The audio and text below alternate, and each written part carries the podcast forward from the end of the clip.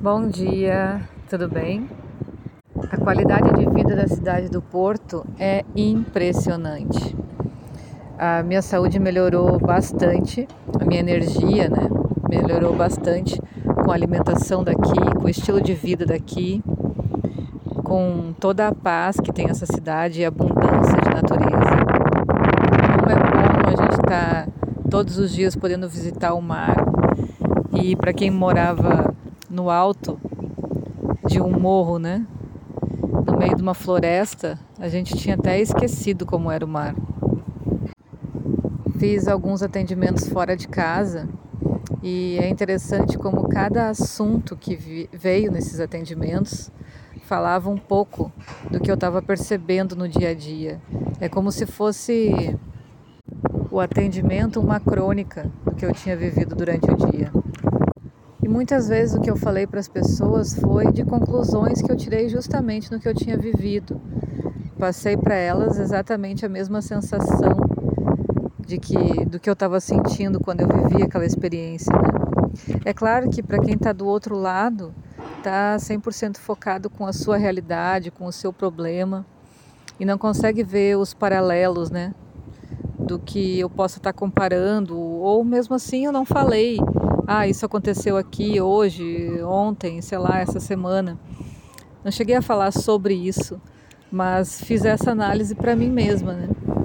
Como que a gente vê a mesma situação, o mesmo ponto, por ângulos completamente diferentes, por jeitos de viver completamente diferentes. O que me faz crer que esses pontos são sempre os mesmos, são sempre como os pontos marmas. São pontos que ligam as nossas linhas, os nossos nadis como pessoas, como humanidade, né? E é ali que a gente vai ter que aprender a curar, aprender a desvendar o que é aquele mistério. Cada um na sua dimensão. Eu atendi uma pessoa falando sobre a falta de tesão, de desejo pela vida, né? Tipo, falta um desafio, então por que lutar? Atendi uma pessoa falando sobre a graça de ter conseguido cumprir as orientações, fazer todos os exercícios durante os, os nossos encontros e simplesmente ter marcado um atendimento para agradecer a plenitude que tinha chegado na vida, né? Como estava em paz, como estava bem, como estava saudável e como as coisas, trabalho e relacionamentos estavam fluindo na vida atendi pessoas também me perguntando como que eu fazia para viver essas experiências, para ter coragem de sair, como é que era a comida aqui e outros detalhes mais para tentar se inspirar para fazer uma, uma jornada de autoconhecimento assim. Em Santiago, atendi uma pessoa também me perguntando o que, que seria essa magia da vida, né? Por que, que esse caminho poderia nos abrir para o mundo, poderia nos mostrar um pouco mais da nossa alma. Simplesmente por você estar tá caminhando, que é um movimento natural, e você aceitar todos os desafios que possam vir, né? E ver como cada desafio pode te transformar numa outra pessoa. Teve uma pessoa também é, querendo saber como é que funciona para a gente ser terapeuta em outros países, né, em outros lugares, achando que fosse uma tremenda burocracia, algo muito difícil de se manter, enfim, criando milhares de problemas ou possíveis empecilhos de realizar esse sonho, né? E aí eu falei sobre o curso Aperfeiçoando Terapeutas e quanto isso é muito mais simples do que a gente imagina, quanto isso é muito mais ligado ao nosso compromisso de alma, de fazer o que a gente veio fazer aqui, do que com um compromisso social ou monetário. Passei por uma experiência aqui também bem interessante que foi andar pela primeira vez de trotinete. Trotinete é um patinete elétrico que é, tem vários pontos espalhados pela cidade inteira e por várias cidades que a gente percorreu aqui na Europa, em Paris, uh, tem esses pontos próximos assim de trotinete, né? Aí você aluga paga ali ou, ou um valor X ou por minuto que você anda, depende a empresa, a parceria da empresa do trotinete. E aí você pode ir se deslocando de um ponto ao outro e depois deixar nessas estações, né? Então, quando eu fui tentar pela primeira vez, eu fiquei com bastante medo, porque eu achava que era uma relação de equilíbrio e tal, e que ele andava muito rápido, né? E aí eu fui pegando jeito, fui tentando várias vezes, fui me desafiando até conseguir aproveitar a, a, a aventura de estar ali, né? De poder usar daquele benefício de alguma forma, de alguma forma leve, né? Sem estar tensa e tal. Então até as, as minhas filhas até gravaram um vídeo e tal, mostrando como foram os primeiros momentos. E depois eu fui aprendendo. Mas também vi pessoas que tentavam e não uh, se renderam ao medo, se bloquearam e não insistiram um pouco mais para conseguir aprender. E isso também me fez refletir do quanto a gente desiste rápido, quanto que a gente define por conclusão absoluta que não é possível passar por cima do medo e a gente para onde a gente está. Acho que qualquer movimento que acontecia aqui me fez refletir sobre vários aspectos. Outra coisa que eu me lembro também é quando a gente encontrou os caminhantes lá em Santiago e como eles estavam felizes, apesar de exaustos, né?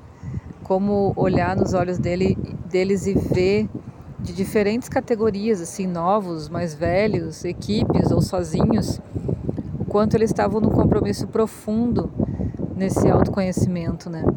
Que não estavam ali simplesmente para foto no Instagram, que eles estavam num, num, processo religioso de fato, assim. Isso foi muito forte, muito profundo.